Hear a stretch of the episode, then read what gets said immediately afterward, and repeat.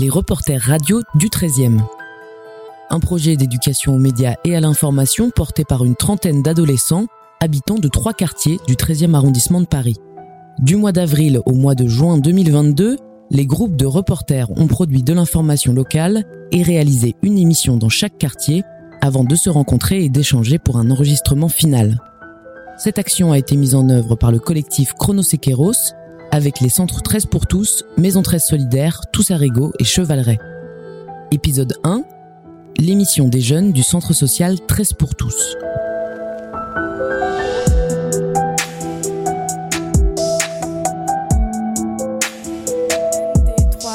5, 6, 7, 8, 9, 10, 11, 12. 13 Radio 13 pour tous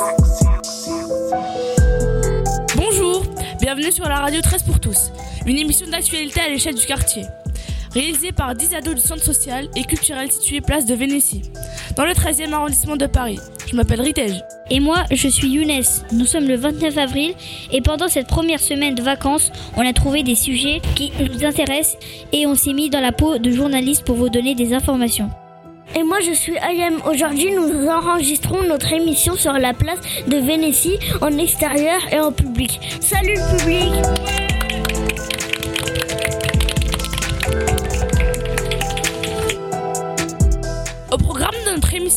on va d'abord traiter des sujets importants et durs. Parce qu'ils font du mal à notre société. La pauvreté, le racisme et les bagarres de rue entre jeunes.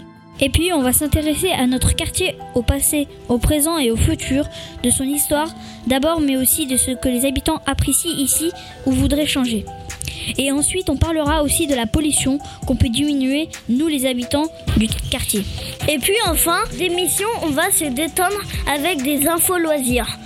On va parler de gaming avec des amateurs de jeux vidéo et on vous emmènera assister à un match de foot des ados au stade Carpentier.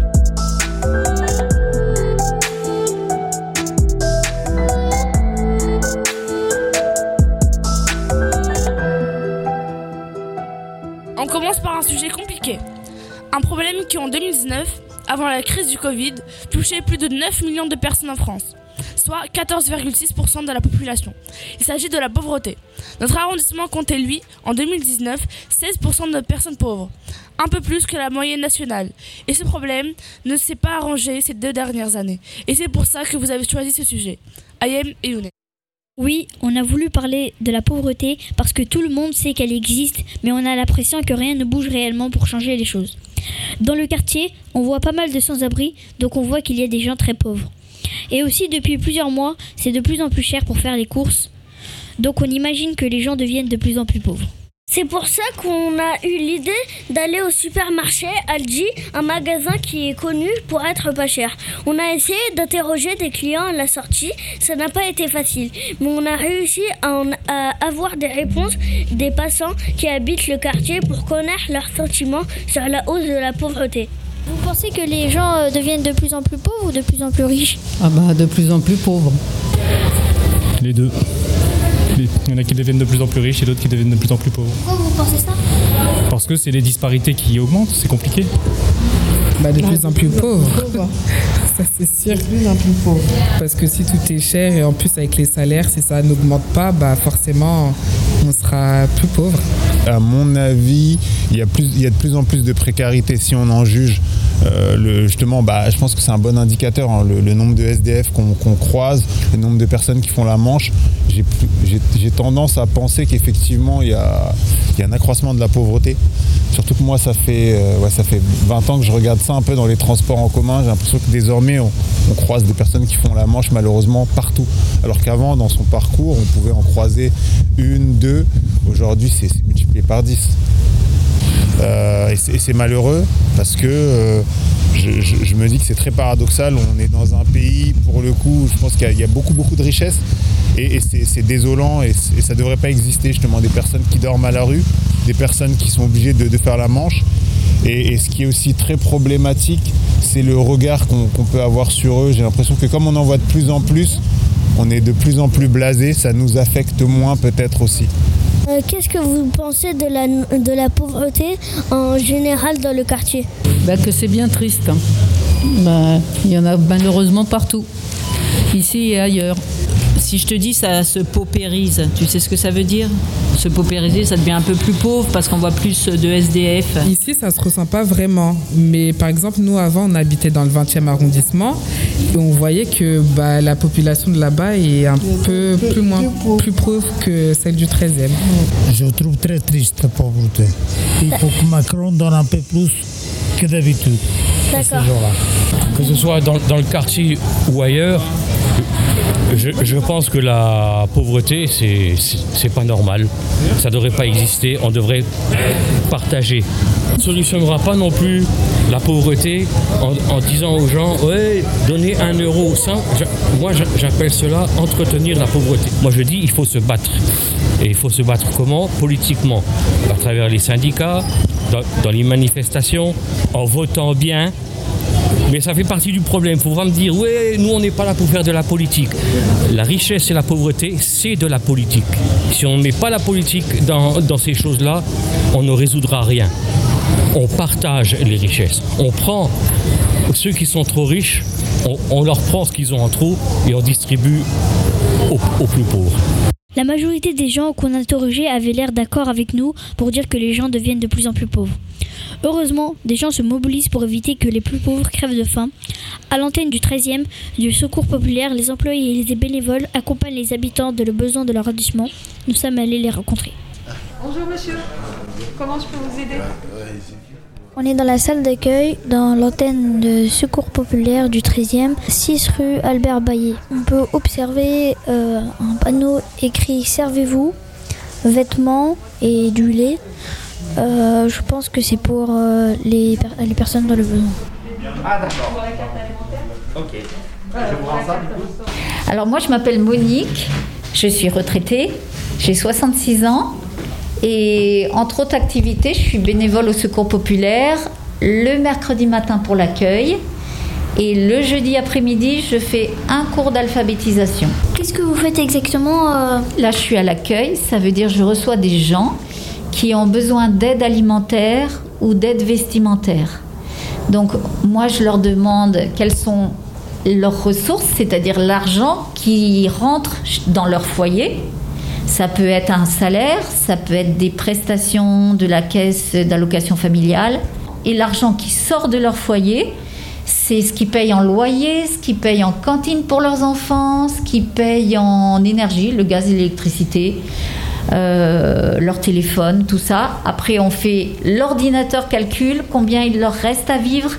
Et s'ils sont en dessous d'une euh, d'un certain seuil, au Secours populaire, c'est 6 euros. Je leur fais une carte pour qu'ils puissent aller dans un libre service, c'est-à-dire dans un espèce de supermarché du Secours populaire, pour acheter des choses euh, contre un petit peu d'argent. Ils auront beaucoup de denrées alimentaires ou d'hygiène. Et puis aussi, je peux leur donner une carte vestimentaire. Alors, il y a un petit peu de SDF, mais il y a beaucoup de familles étrangères, euh, soit des gens qui n'ont pas de papier. Donc, si on n'a pas de papier, on ne peut pas travailler. Donc, on n'a pas d'argent, on n'a pas de sous pour vivre. Il y a aussi des familles étrangères qui ont des moyens très, très, très petits parce que euh, ils sont arrivés il n'y a pas très longtemps, donc ils n'ont pas du travail très qualifié, donc ils ne gagnent pas beaucoup d'argent. Moi, j'ai l'impression que les personnes euh, en grande difficulté, c'est quand il y a un bébé. Et on n'imagine même pas combien ça coûte un paquet de couches. Mais, c'est oui, c'est vraiment énorme quoi dans un budget. Il y a aussi des gens qui sont depuis très longtemps en France, mais qui perdent leur travail. Et donc tout d'un coup, c'est difficile. Ou alors euh, aussi quelques retraités. Oui. Et pourquoi vous êtes bénévole ici? Parce que moi, j'avais envie, euh, une fois retraitée, de me sentir utile à quelque chose, pas juste de prendre du bon temps pour moi, de sortir, avoir des loisirs. J'avais aussi envie de me sentir utile, de faire quelque chose pour les autres. Pour moi, c'était important. C'est important. D'accord. Alors, sont ici dans le. Mais vous avez déjà un dossier ici Non. Par là Vous êtes à la rue tous les deux Vous habitez dans la rue D'accord. Bonjour, moi je m'appelle Clara, j'ai 19 ans et je suis service civique au Secours populaire et je m'occupe un peu de la coordination de l'antenne Bayet. Pour vous, à quoi sert le secours populaire Du coup, le secours populaire, on a des aides euh, principales, donc ce sera d'abord euh, vraiment euh, les premières nécessités. Après, on propose aussi d'autres choses qui dépendent plus de, des loisirs, donc on a des activités, des sorties aux eaux, des sorties au théâtre, on va avoir aussi des, on va organiser des vacances. Selon vous, est-ce qu'il y a de plus en plus de pauvres dans le quartier et pourquoi? Bah, la pauvreté, elle a vachement augmenté avec euh, la crise du Covid et puis même un peu avant euh, les gilets jaunes, euh, etc. Nous, on sait qu'on a eu une hausse, une, grosse hausse de fréquentation dans les années 2020-2021 par rapport aux années précédentes. Le 13e, ça a toujours été un, arrondissement qui était plus en difficulté par rapport à d'autres. Mais ouais, nous, on a vraiment enfin, observé une réelle hausse euh, de fréquentation et de besoins en fait euh, dans le public du 13e arrondissement. De quoi avez-vous besoin pour aider les personnes en difficulté? Ce sera euh, soit euh, des dons ou alors euh, du bénévolat. Donc vraiment les antennes et toute notre activité sur Paris en fait, elle fonctionne que grâce aux bénévoles. Donc vraiment, euh, si vous avez un petit peu de temps à donner, euh, c'est le bénévolat. Merci les garçons pour ce sujet très complet. On passe à un autre sujet compliqué que j'ai souhaité traiter avec toi Yamina. Il s'agit du racisme. Pour nous, le racisme est un sujet qui est encore trop mis de côté, et pourtant il mérite qu'on s'y intéresse. La devise française, c'est liberté, égalité, fraternité. Pourtant, une grande partie de la population a voté pour l'extrême droit, le RN. Un parti raciste depuis sa création. Ça fait peur. Dans notre quartier, il y a des habitants d'origines différentes qui vivent ensemble.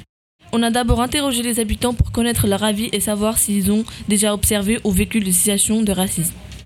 Comment définissez-vous le racisme Euh, le racisme, euh, selon moi, c'est euh, quelqu'un qui pense euh, qu'une race est supérieure à une autre.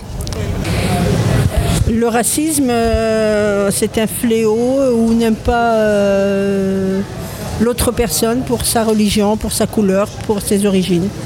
Alors, selon moi, la définition du racisme, c'est quand quelqu'un s'estime supérieur à un autre euh, du fait de l'origine, de la couleur, euh, de la religion. Bah, savoir que c'est soit une euh, supériorité d'une personne sur l'autre, après qui prend des formes diverses et variées, soit c'est, ça peut être aussi des, des insultes, c'est-à-dire euh, présenter une personne sous une forme euh, extrêmement euh, dégradée en quelque sorte. Moi, pour moi, le racisme, il est systémique. Ça veut dire qu'il faut qu'il il fasse système, sinon je parlerai plus de, xénophobie. Donc tout le monde peut être xénophobe, mais pour moi, moi, le racisme, il est systémique et il peut, il peut s'adresser qu'à l'intention des personnes qui ne sont pas en situation de pouvoir. Dans le quartier, il y a plusieurs communautés, des habitants d'origines différentes. À votre avis, y a-t-il du racisme dans ce quartier? Si oui, avez-vous des exemples? Oui, je pense que partout il y a du racisme. Moi, après des exemples, j'en ai pas vu. euh, Ah, si, peut-être euh, pendant la crise du Covid-19, j'ai vu une personne euh, insulter une euh, dame chinoise parce qu'il y a eu le Covid. Voi- Voilà. D'ailleurs, il y a une augmentation du racisme anti-chinois en France avec de plus en plus d'agressions euh, à l'égard de, cette population pour différentes raisons, je pense. La jalousie, on pense aussi qu'ils sont plus aisés. Et, euh, à côté de ça aussi, bah, les élections. Là, je pense que là, là on ne peut pas se cacher parce que les, les- gens, euh, ceux qui votent pour moi, Front National, donc RN et Zemmour, c'est un vote raciste. C'est aussi simple que ça. Donc pour moi, oui, il y a une augmentation des extrêmes, donc il y a une augmentation du racisme qui est de plus en plus décomplexée. Euh, Quelles sont les solutions qu'on pourrait imaginer pour éviter ce phénomène Bon, je pense qu'il n'y a pas trop de solutions, c'est juste de faire changer les mentalités et, et puis voilà. Surtout ne pas demander de quelle origine vous êtes. C'est surtout ça. Du moment qu'on arrête de dire euh, vous êtes de quelle origine, euh, ça passera mieux. Donc moi je pense que déjà, un, il faut qu'il y ait un vrai travail pour, euh, sur la mixité sociale. Deux, il faut qu'il y ait euh, une réelle égalité des chances à l'emploi et aussi à l'accès aux filières les plus prestigieuses, même à l'emploi tout court. Et surtout, il faut arrêter de stigmatiser toute une population parce que c'est un cercle vicieux. Euh, on a parfois l'impression d'être détesté dans son propre pays, ça c'est très problématique. Bah, déjà, on pourrait, on pourrait interdire les, les partis racistes. Moi, je me souviens quand j'étais jeune et qu'on manifestait dans la rue, on manifestait notamment pour l'interdiction du Front National. Et donc je pense que si les idées racistes n'étaient pas, euh, défendues euh, publiquement par des personnalités publiques, euh, ben, le grand public justement serait moins à l'écoute de ces idées et pourrait moins les partager. Après les témoignages des habitants, on a interrogé Robin Médard Ingilterra, chercheur à l'université et spécialiste des discriminations. On l'a questionné sur l'origine du racisme et les raisons de son développement en France. Mais d'abord, je lui ai demandé de définir ce mot. La première chose, c'est que c'est une idéologie qui est fondée sur deux choses. La première, c'est que c'est une idéologie qui, un, reconnaît l'existence de différentes races et qui, deux, soutient l'existence d'une hiérarchie entre les différentes races, en pensant que certaines races sont euh, supérieures à d'autres. Je crois que le mot, il a commencé à être utilisé à la fin du 19e siècle. Vraiment, on a commencé à l'utiliser de manière euh, très forte à partir de la moitié du 20e siècle, donc les années 1950, en réaction à trois régimes politiques modernes qu'on peut considérer comme des régimes politiques racistes. La société esclavagiste aux États-Unis, le régime nazi en Allemagne et euh, le régime qu'on appelait un régime d'apartheid en Afrique du Sud. Euh, du coup, comment on pourrait expliquer ce phénomène qui se développe en France aujourd'hui? Déjà, c'est le fruit d'une histoire. La France a quand même un lien avec l'idéologie raciste dans le cadre euh, d'un passé, d'une activité euh, coloniale.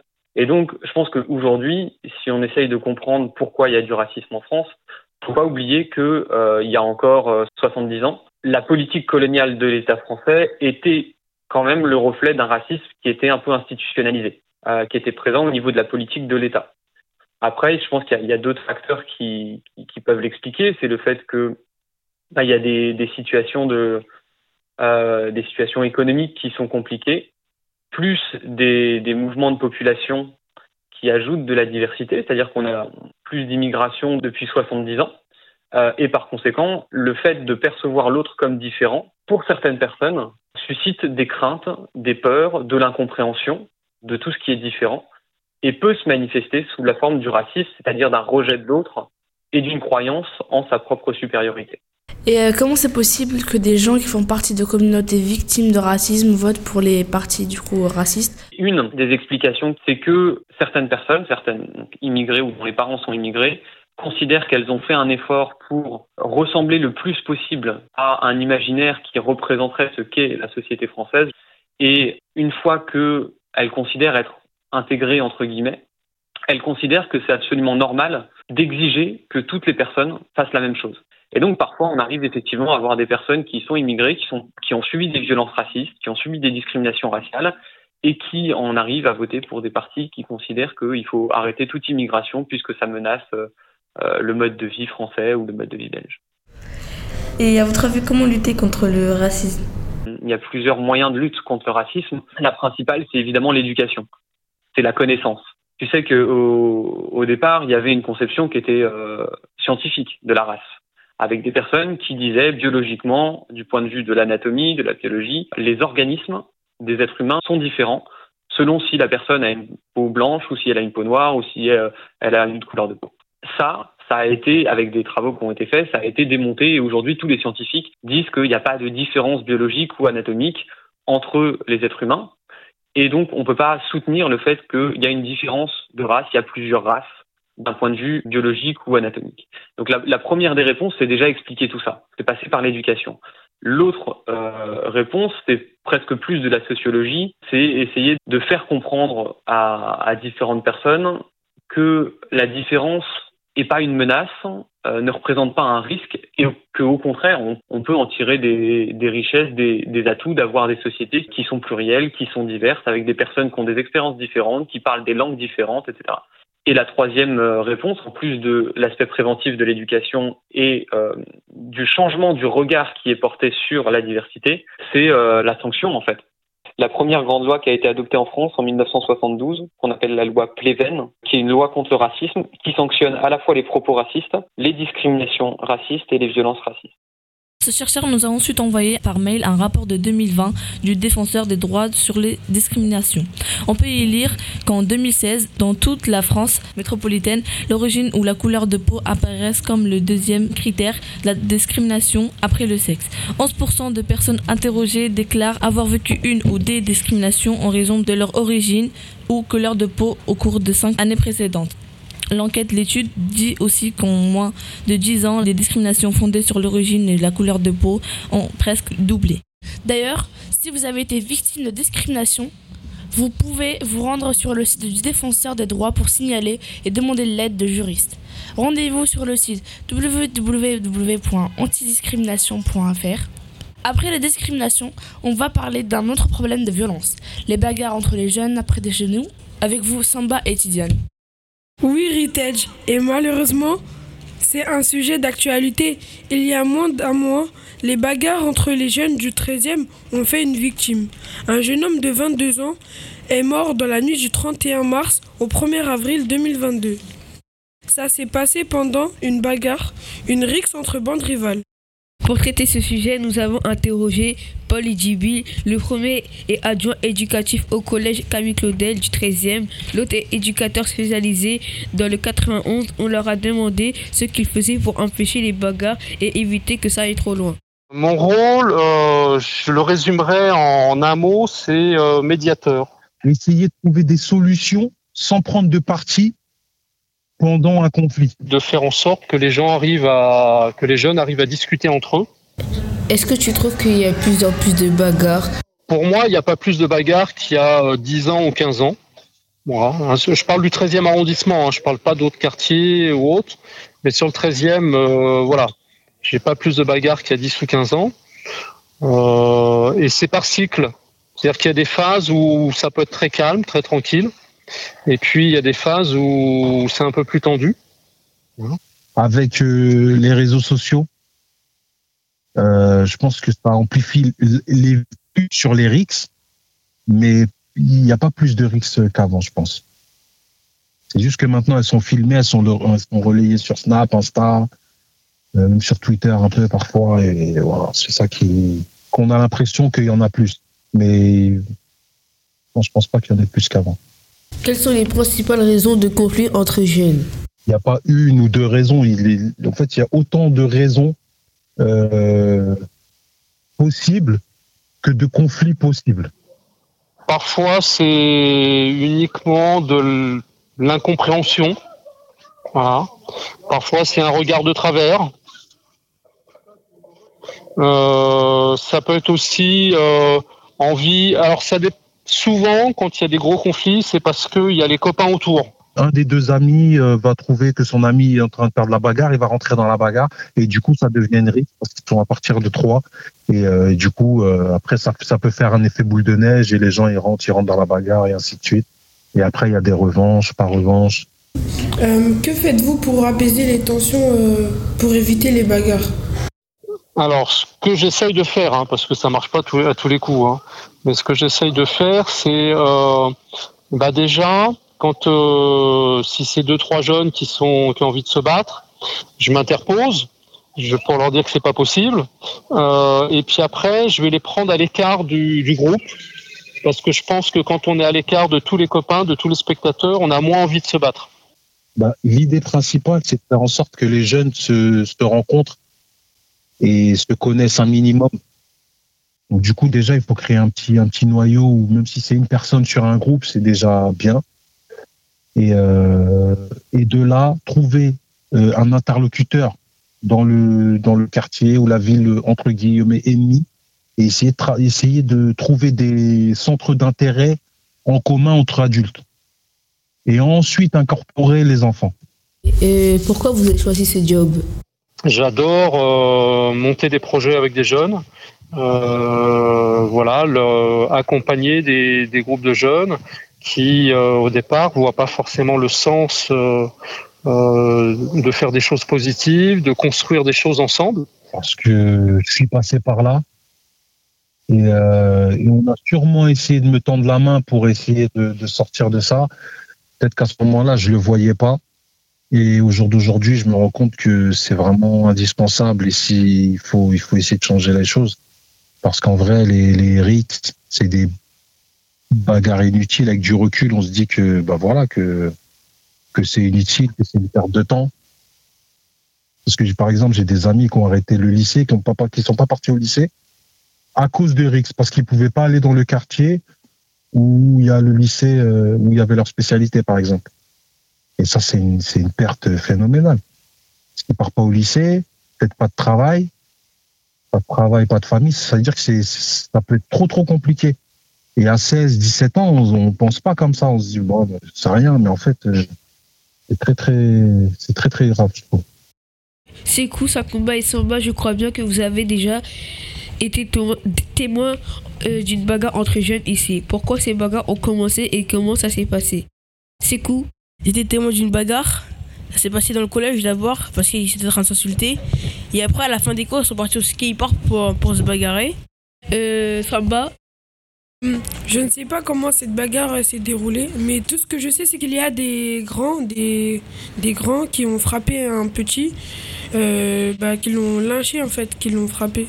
Et Sakumba Et moi, ça s'est passé quand, bah, y a, dans la cour, bah, il y a eu un vol de stylo. Après, ils se sont, l'autre, il a, il y en a un qui a coursé l'autre et ils se sont bagarrés après. Et comment ça s'est terminé? Ça s'est terminé, euh, bah, le, le surveillant, il est arrivé, il les a collés. Merci pour vos témoignages. On va faire une pause musicale et juste après, vous retrouvez Younes et d'autres reporters pour plus d'infos du 13e. J'ai toujours rêvé d'être dans le top sur face à la jalousie. On fait du bénéfice pour le confort, y'a que le bon Dieu qui m'adoucit. Bébé, je peux pas t'aimer tous les jours, j'ai des plans trop juste dehors. J'suis tout près de la quiche, après du four, c'est super méchant quand on sort. Banks, ça parle dans le dos, c'est mieux qu'on se croise. Hein. Je m'en irai dormir sur les Champs-Élysées, là où la nuit coûte trois plaques.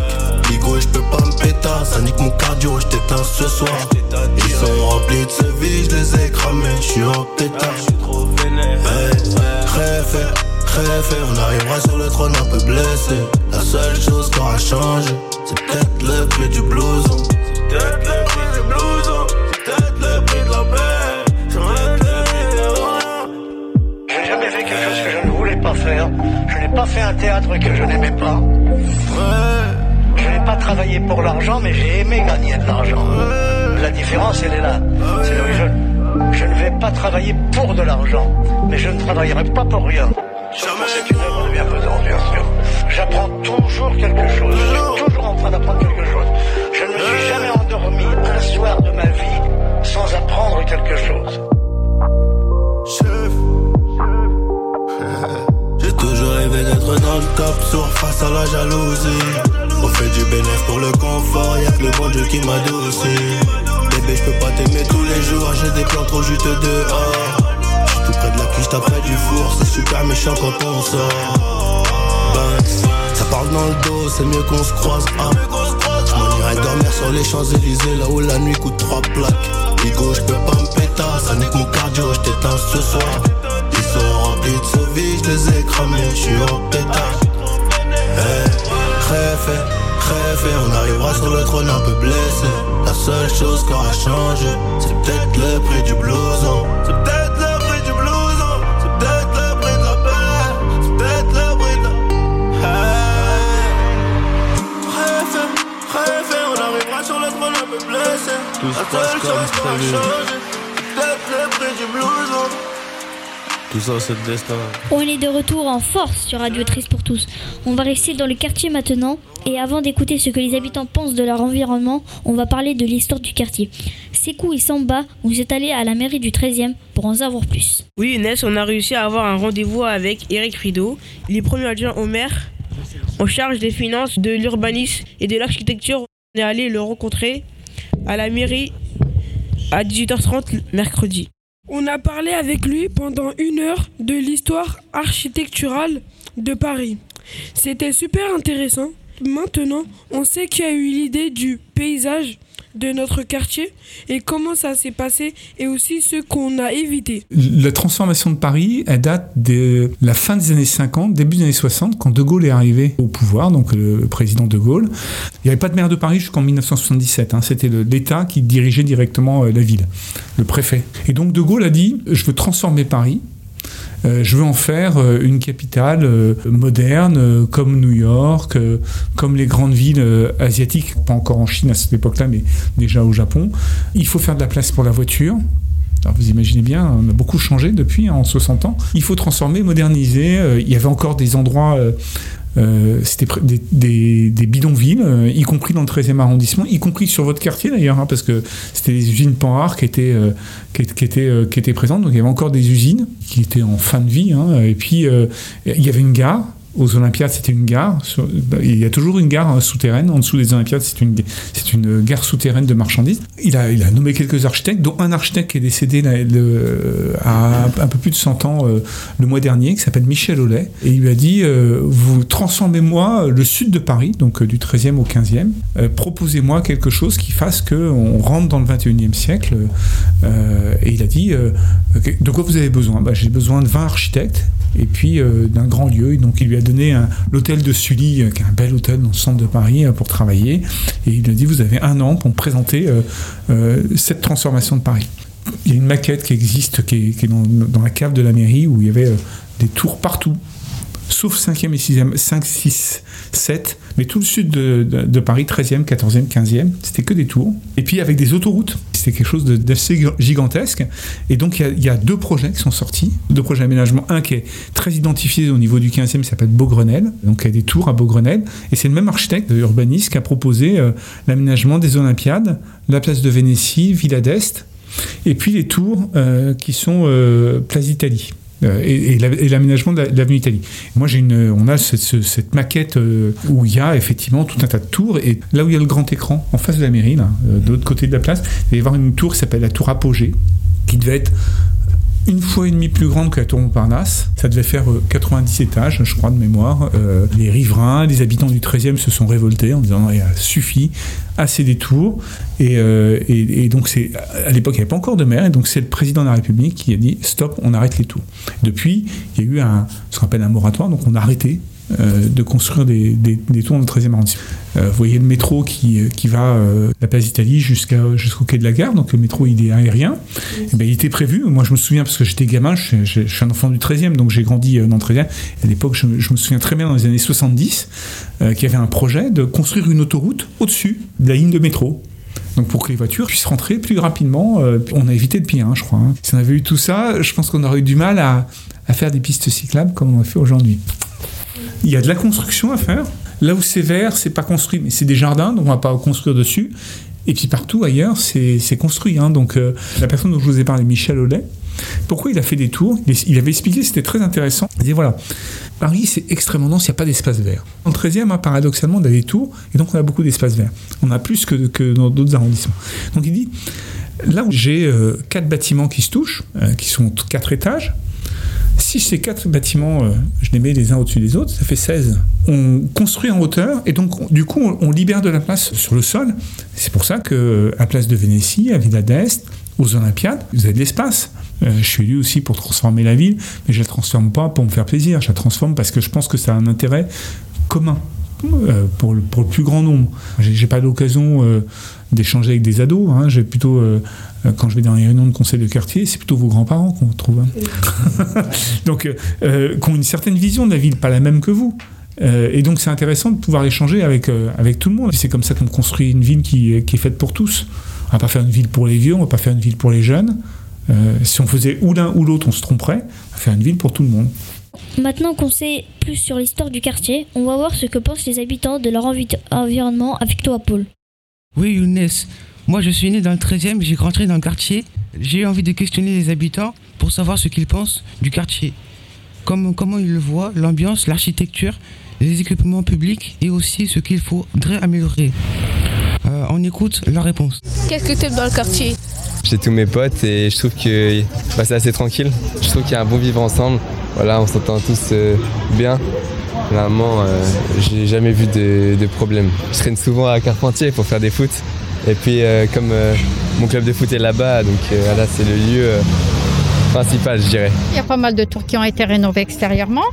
Et il y a la rénovation de cette place. Elle n'était pas comme ça avant. Donc c'était juste un petit passage. Maintenant, ils ont agrandi, ils ont mis des, des assises pour... euh, Enfin, ça va, c'est de mieux, de mieux en mieux, en fait. Moi, j'ai été chez elle parce qu'elle habite au 24e étage. Franchement, On a la vue sur Paris. C'est- trop beau, c'est magnifique. Surtout la nuit. Mais du bas comme ça, on dirait qu'on se sent enfermé avec toutes ces tours. Mais sinon, vu de haut, franchement, euh, même quand on y réfléchit, même pour les jeunes, il y a Carpentier, il y a Charlie qui est pas loin, il y a les- le stade vers euh, les portes de Choise, il y a plein de trucs. Je vous assure que quand c'est le printemps, que tous ces arbres ils sont roses, parce que c'est des, je sais pas, c'est un arbre japonais qui fleurit rose. C'est magnifique. C'est le, mélange de, de population. Il y a un peu de tout. Il y a, il y a un peu, il y a des riches, il y a des pauvres, il y a des, il y a des, différentes nationalités. Je trouve ça très bien. Il n'y a pas de snobisme euh, comme dans certains quartiers de, de- de Paris. Je suis à l'aise dans, dans ce quartier. Non, je suis, j'ai pas peur. Je me circule sans problème.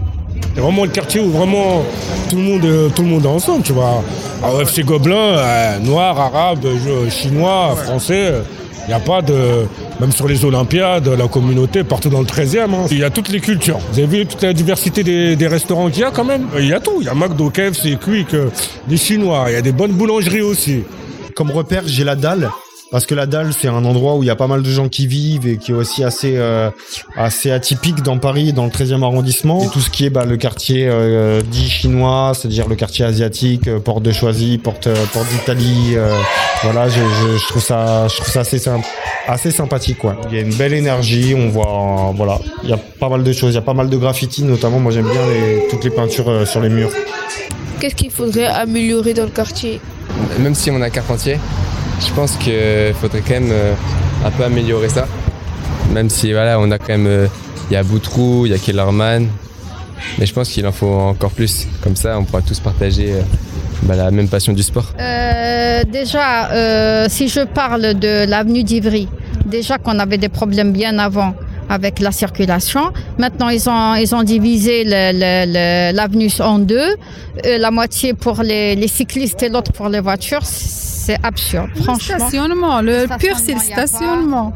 En général, au plan architectural, euh, autant euh, les immeubles qui ont été construits dans la ZAC Baudricourt ont une certaine qualité architecturale, autant ceux dans l'Olympiade datent réellement puisqu'ils ont été construits au début des années 70. Donc euh, c'est un peu des cubes, c'est rectangulaire, c'est effectivement en, en termes de cadre de vie, c'est pas tout à fait agréable. Ce qu'il faudrait améliorer, mais ça c'est euh, euh, ouais, c'est peut-être des lieux de rencontre ou plus faciles, ou c'est-à-dire que les, les, les personnes euh, mais sont issues de, de- des communautés asiatiques et les personnes issues de d'autres communautés, elles puissent se rencontrer encore de façon plus facile. Les points améliorés. Je pense que la propreté, c'est un sujet essentiel. Euh, je pense qu'il est important aussi d'avoir des espaces d'animation pour les jeunes, un peu plus nombreux, je pense, euh, avec plus d'ouverture, plus d'écoute de la jeunesse. Euh, et puis, euh, globalement, euh, on fait des efforts dans le 13e plus que dans d'autres arrondissements. Donc, euh, je pense que c'est pas trop mal. Et toi alors, Paul, qu'est-ce que tu en penses? Comment tu te sens dans le quartier? Et selon toi, qu'est-ce qu'il faudrait améliorer? Bah moi je trouve que c'est assez bien. Euh, moi je me sens plutôt bien dans le quartier. Et je trouve que la- les communautés sont plutôt bien unies. Comme chose à améliorer, il n'y a pas beaucoup de choses à améliorer. Parce qu'actuellement il y a beaucoup de travaux. Et je trouve que c'est bien. Voilà. Et Tidiane, toi, qu'est-ce que tu en penses Moi, je suis un peu comme Paul. Euh, je me sens bien dans le quartier. Euh, c'est un bon quartier avec des très belles tours hautes. Tu te sens bien ou pas Euh, oui. Et c'est quoi ton avis, Samba Moi, mon avis, euh, franchement, euh, j'aime bien le quartier. J'aime bien le quartier parce que c'est un bon quartier, il y a de l'architecture, euh, tout le monde s'entend bien. euh, malgré qu'il y, a des- il y a des choses qui ne vont pas, mais je pense que, c'est- que pendant les, que les années à venir, ça va s'améliorer. quoi. Et vous rêvez de quoi pour le quartier Si vous pouvez avoir ce que vous voulez, il serait quoi Ritage Euh, franchement, euh, euh, des espaces euh, grands, ouverts, euh, pour euh, pouvoir pratiquer euh, nos loisirs euh, individuels et euh, collectifs, du coup. Paul, tu rêves de quoi, toi? Bah moi de rien. Pour le moment c'est bien. Euh, moi, je rêve que, euh, par exemple, euh, tout, tout, euh, bah, que tout le 13e arrondissement, bah, c'est un, un, terrain de foot. C'est un terrain de foot, comme ça on peut jouer et tout. Ça, il y a assez de place, il y a des, il y a des terrains de foot euh, par dizaines et tout, comme ça. Après, les autres, ils viennent pas nous déranger, quoi. Comme ça, après, on est bien. Au lieu qu'il y a un terrain de foot et on attend que les autres ils finissent. Voilà, quoi. Et toi, Tidiane Et moi aussi, plus de, de terrain de foot. Et toi, Younes? Moi, j'aimerais bien euh, des stationnements où il y a des jetpacks pour que comme ça, on peut euh, voler entre tous les bâtiments et qu'on peut voir euh, la vue qu'on peut admirer. Merci pour vos réponses dans la piste pour améliorer le quartier. Les habitants n'ont pas parlé de la pollution, mais pour toi, c'est cool, c'est un gros problème. Oui, Inès, j'ai voulu traiter le sujet de la pollution pour parler de l'état actuel de la Terre. Notre planète s'abîme et c'est à cause de nous. Pour traiter ce thème, à l'échelle du quartier, je me suis baladé dans le quartier pour questionner les habitants. C'est là que je suis tombé par hasard sur un agent de la ville de Paris très intéressant. Depuis 21 ans, ce monsieur nettoie les rues du quartier. Donc vous allez voir s'il connaît en pollution. Quand on parle de pollution, il y a plusieurs types de pollution. Il y a la pollution de l'air, bon, il y a la pollution de l'eau, la pollution des voitures, il y a la pollution des décès, mais c'est tous les pollutions, ça engendre les, les gaz de FRSR. Donc tous les endroits, donc ils sont pollués, mais tout c'est la main de l'homme. Si l'homme ne respecte pas la nature, donc euh, c'est ça qu'on est en train de, de vivre actuellement. Donc euh, il n'y aura que la pollution. Voilà. Et vous, est-ce que vous voyez plus de pollution dans votre euh, travail? Ah, bah, tous les jours, nous, on vit, comme je te dis, donc ça fait 21 ans que je vis de ça. Donc, euh, il y a la pollution partout, des décès partout. Un exemple, donc, nous, concernant la ville de Paris, on a mis tous les moyens. Vous voyez ici, en face de vous, il y a à peu près 6, corbeilles. On appelle corbeilles. Mais regardez par terre. Les gens, ils, ils aident par terre. Parce qu'à la ville de Paris, on peut dire qu'il y a trois groupes. Il y a le matin, il y a l'après-midi, il y a même la nuit. Donc, malgré tous ces efforts, mais certains, ils se plaignent en disant, ouais, Paris est sale, Paris est sale. Mais la faute est à qui? Nous, on a mis tout le- La faute, comme je t'ai dit, c'est les incivilités. Donc, il faut que les gens ils soient bien civilisés. Donc, voilà, qu'ils respectent. Qu'ils respectent. Comme moi, parfois, quand je travaille, certains disent Ouais, parce que sans toi, nous, sans nous, tu n'auras pas de travail. Ça veut dire c'est en étant par terre que nous, on aura du travail. Vous voyez? Est-ce que vous avez l'impression que les gens du- de votre quartier respectent votre travail? Bon, c'est difficile à dire, mais ben, ça se voit. Non, les- la majeure partie ne respecte pas. Parce que comme je vous ai dit, si tout le monde respectait, donc nous, on aura moins de travail et tout le monde aura, donc il y aura moins d'incivilité, comme je dis. Donc tout le monde aura, quand, tout le monde respecte le, travail de quelqu'un, hein, tout le monde, ça, se voit. Et regarde, moi, je suis passé ici, vous voyez, c'est propre. Mais passer l'après-midi, mais trois heures après, vous voyez des trucs partout. Là, moi, j'ai commencé à 6h10. Donc, euh, on finit à, à 13h48. Passer ici vers 17h, il y aura du monde partout qui vont étaient par terre. Voilà. Donc, euh, c'est comme le lendemain, comme rien n'est fait. Que faudrait-il faire pour diminuer la pollution à votre avis? Bon, à mon avis, comme on est, pas, on est spécialiste, donc moi, à mon avis, donc euh, il faut que tout, il faut qu'on on arrête les incivilités. De un, de deux, il faut que tout le monde soit conscient, hein, voilà, que si euh, il y a pollution, tout le monde, mm, personne n'aura épargné. Voilà, personne n'aura épargné. Donc on doit respecter la nature. Donc euh, on doit respecter aussi donc euh, sa propre personne. Voilà, parce que quelqu'un qui respecte sa propre personne, il ne va pas polluer, polluer, il ne va pas uriner partout. Qu'on soit bien éduqué, parce que ça commence par nous-mêmes, éduquer nos enfants et apprendre nos enfants hein, donc euh, l'importance de la propreté et aussi les conséquences de la pollution. Éduquons-nous et éduquons nos enfants. Merci Sekou pour cette interview très intéressante. D'ailleurs, en écrivant l'émission avec les autres présentateurs, cette interview m'a fait penser à un truc. Quand on a entendu dans le sujet du racisme, un habitant disait que les métiers les plus pénibles sont faits par les personnes immigrées. Et c'est le cas de ce monsieur que tu as interrogé, Sekou, et de la majorité des personnes qui nettoient les rues de Paris. Et maintenant, on va faire une petite pause musicale.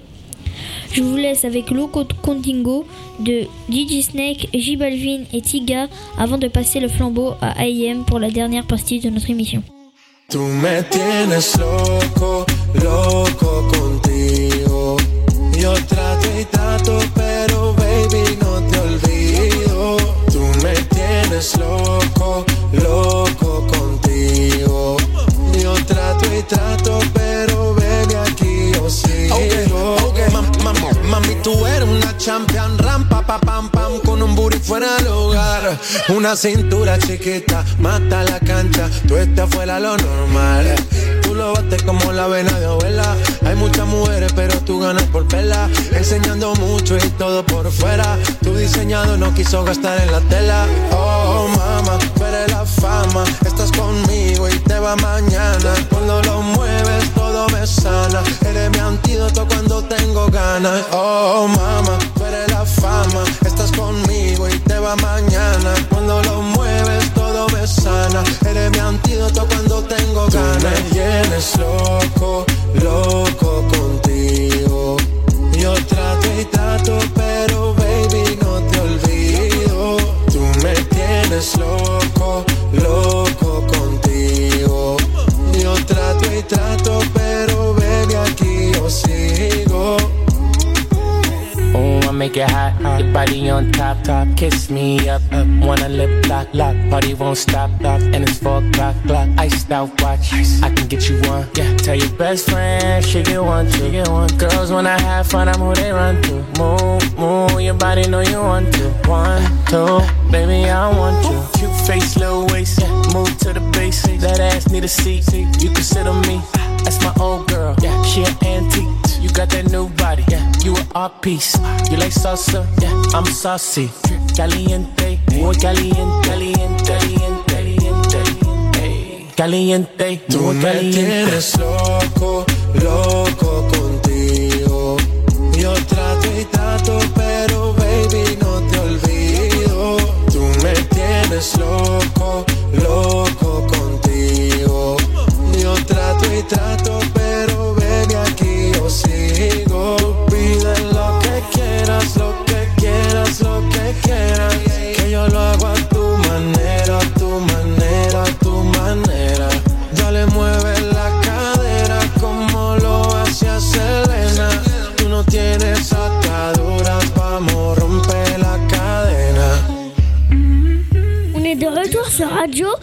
pour tous. Et dans cette dernière partie, on va parler de deux sujets qu'on adore, nous les ados du centre, les jeux vidéo et bien sûr le football.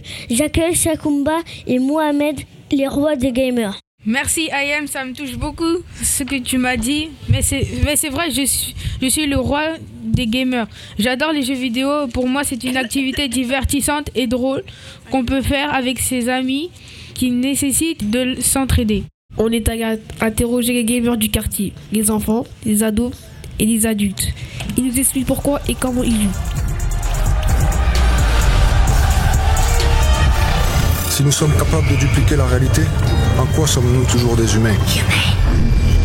Je m'appelle Adam, Adam Norim, je vais avoir 26 ans. Quel est votre jeu préféré? FIFA Parce que j'aime trop le football. Je m'appelle Gabriel, j'ai 16 ans. Je joue euh, surtout à FIFA en ce moment parce que euh, je sais pas, tout le monde joue et euh, j'aime bien le foot en général. Du coup, euh, FIFA, ça me, ça me- j'aime bien. Mais j'ai beaucoup joué à GTA, surtout pendant le confinement. Pendant le confinement, bah, j'ai beaucoup augmenté ma consommation de jeux vidéo. De croire en l'impossible et notre amour inconditionnel du football. Pour moi, c'est un moyen de décompression. C'est-à-dire, tant qu'on passe pas notre vie dessus, tant qu'on passe pas notre vie dessus, ça peut pas nous abrutir. Ouais. C'est comme quand on va jouer au parc. On s'amuse une heure, ça- on va pas, on va pas finir bête parce qu'on s'est amusé une heure. L'important, c'est de pouvoir faire autre chose de sa vie aussi à côté, pas passer sa vie sur les jeux vidéo. Mais c'est juste un moyen de décompression, c'est que du plaisir en vrai. Ça peut même aider le cerveau à se développer d'une autre manière. La critique qui dit que ça nous enferme, c'est complètement faux parce que vu qu'on a tous une PlayStation ou quelque chose pour jouer chez nous en général, bah, euh, ça nous rapproche plus qu'autre chose parce qu'on rigole vraiment beaucoup et ça crée des vraies amitiés. Écoutez-moi tous. Nous avons peu de temps. Nous allons au-devant d'une guerre contre un ennemi que nous ne comprenons pas. Je m'appelle Benjelida Marouen et euh, je vais avoir 20 ans. Alors euh, les jeux vidéo c'est une, euh, une très très bonne découverte. J'avoue que j'y joue très souvent et c'est un moyen de, c'est un moyen de passer le temps, c'est un moyen de s'amuser tout en restant à la maison, pas besoin de sortir et je trouve que c'est une bonne chose. Alors mon jeu préféré moi c'est Fortnite. C'est mon jeu préféré parce que tout d'abord c'est un jeu de Battle Royale qui oppose plusieurs personnes. C'est un peu un style jeu de guerre. Et euh, ce que j'aime beaucoup dans ce jeu c'est qu'il y a le, côté animé. Le côté euh, c'est pas un jeu de guerre brut avec seulement euh, des armes, des personnes qui ressemblent à des humains mais plus des skins comme on peut les appeler avec ce côté animé. C'est ça que, qui me plaît beaucoup. Mais nous avons une chose qu'ils n'ont pas.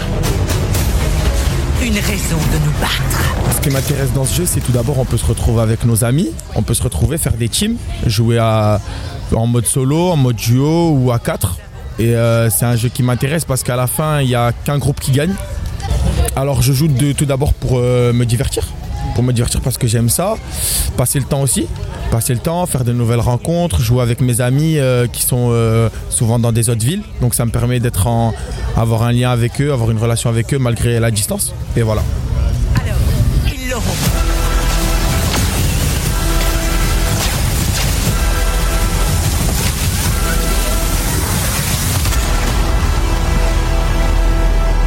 Et toi, c'est un combat. Quel est ton jeu préféré et pourquoi?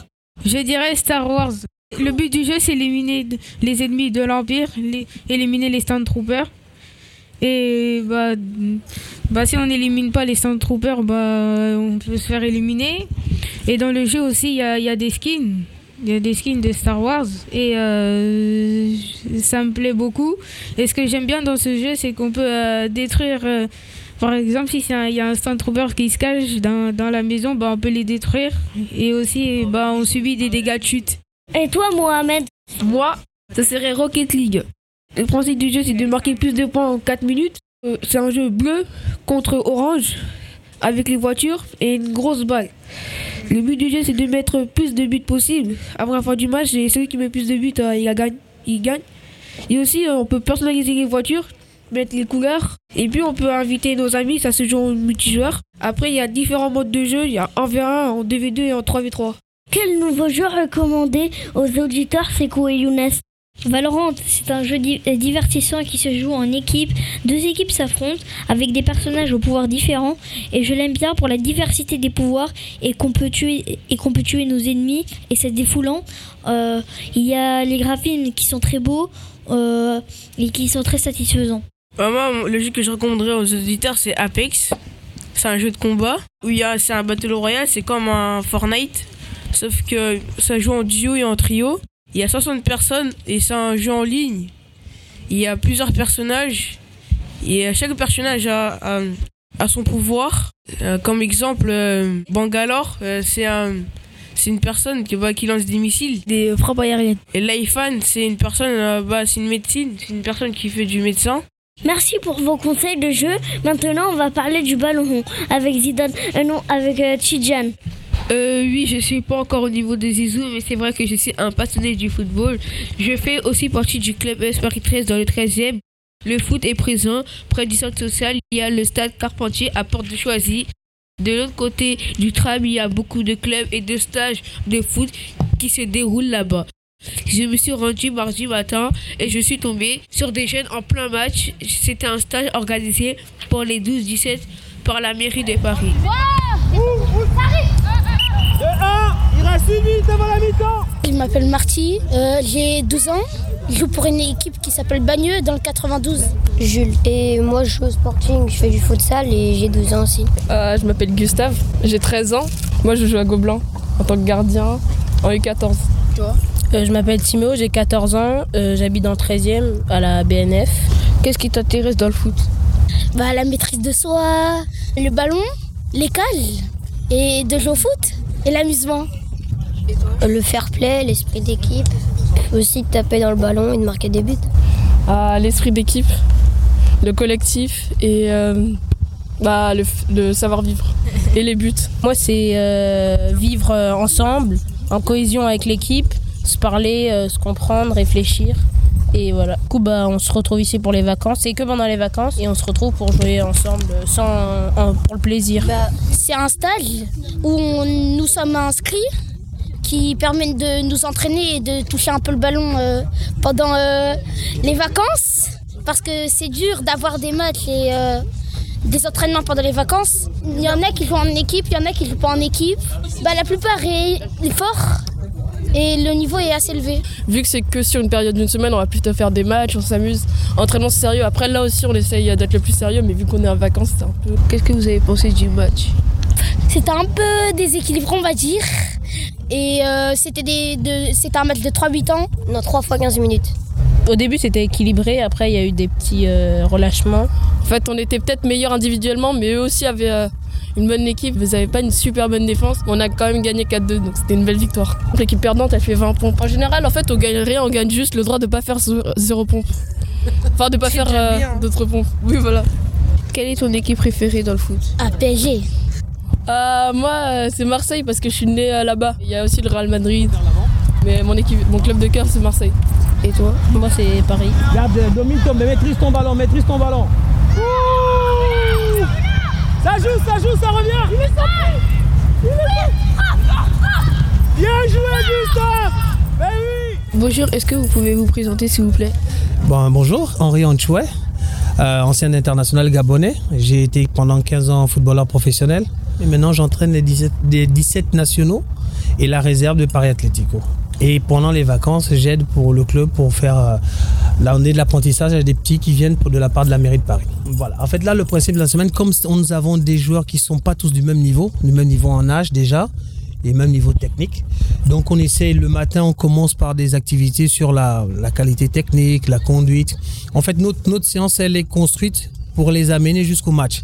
Donc ça va être de la motricité. Après la motricité, on va rentrer sur des espèces de tactico-techniques. Et après, on termine toujours par un match, on essaie de, de, conf- de confronter. Vu qu'ils n'ont pas le même âge et pas le même, euh, les, les qualités, on essaye d'équilibrer les équipes.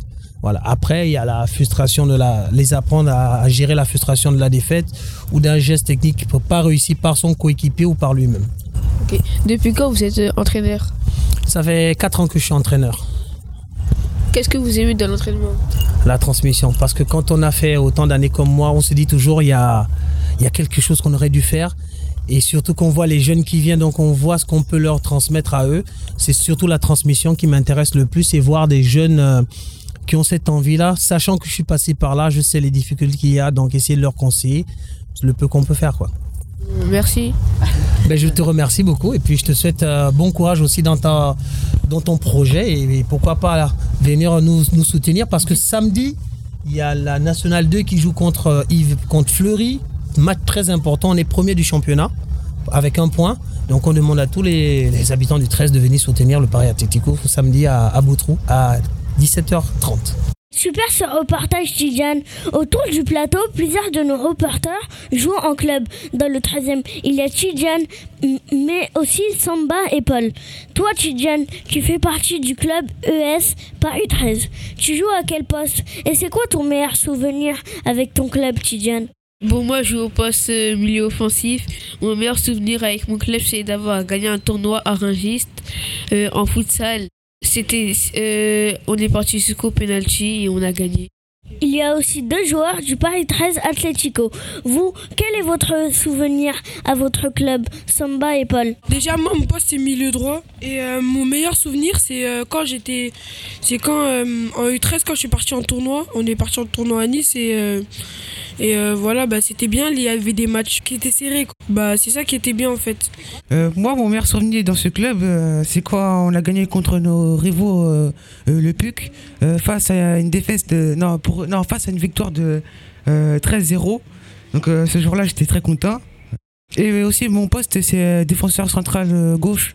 Ça vous apporte quoi le foot à tous, Paul, Samba et Tidjane? Euh, moi, le foot, ça m'apporte euh, une activité en dehors de l'école, euh, une activité sportive, du sport euh, pour être en, rester en bonne santé. Euh, bah moi ça me permet euh, de évacuer mes problèmes enfin tout ce que j'ai et bah en fait c'est bien quoi et aussi euh, bah euh, j'aime bien le foot parce que c'est un jeu d'intelligence et si t'es pas intelligent bah tu peux jouer au foot mais voilà quoi Et moi, ça m'apporte de la joie, euh, le collectif. Quel projet vous avez dans le foot? Il y en a qui voudraient devenir professionnels. Oui, c'est vrai que moi, j'ai envie de devenir footballeur professionnel au Paris Saint-Germain parce que c'est mon club préféré. Euh, moi, euh, j'aime bien le foot, c'est tout. Voilà. Euh, bah moi je vais devenir professionnel plus tard parce que mon frère bah, il joue au foot mais il est pas encore professionnel enfin il joue dans un grand club mais moi aussi j'aimerais il joue au PSG U19 et bah du coup bah j'aimerais atteindre un peu plus haut son niveau quoi il s'appelle Djibril Merci. Merci les footeux, c'est l'heure de siffler la fin de notre émission. On espère que ça vous a plu. Merci aux gens du quartier qui sont venus nous écouter sur la place de Vénétie et à toutes les personnes qui ont bien voulu nous répondre. Et merci à vous les auditeurs pour votre écoute. C'était la première émission d'information de radio 13 pour tous.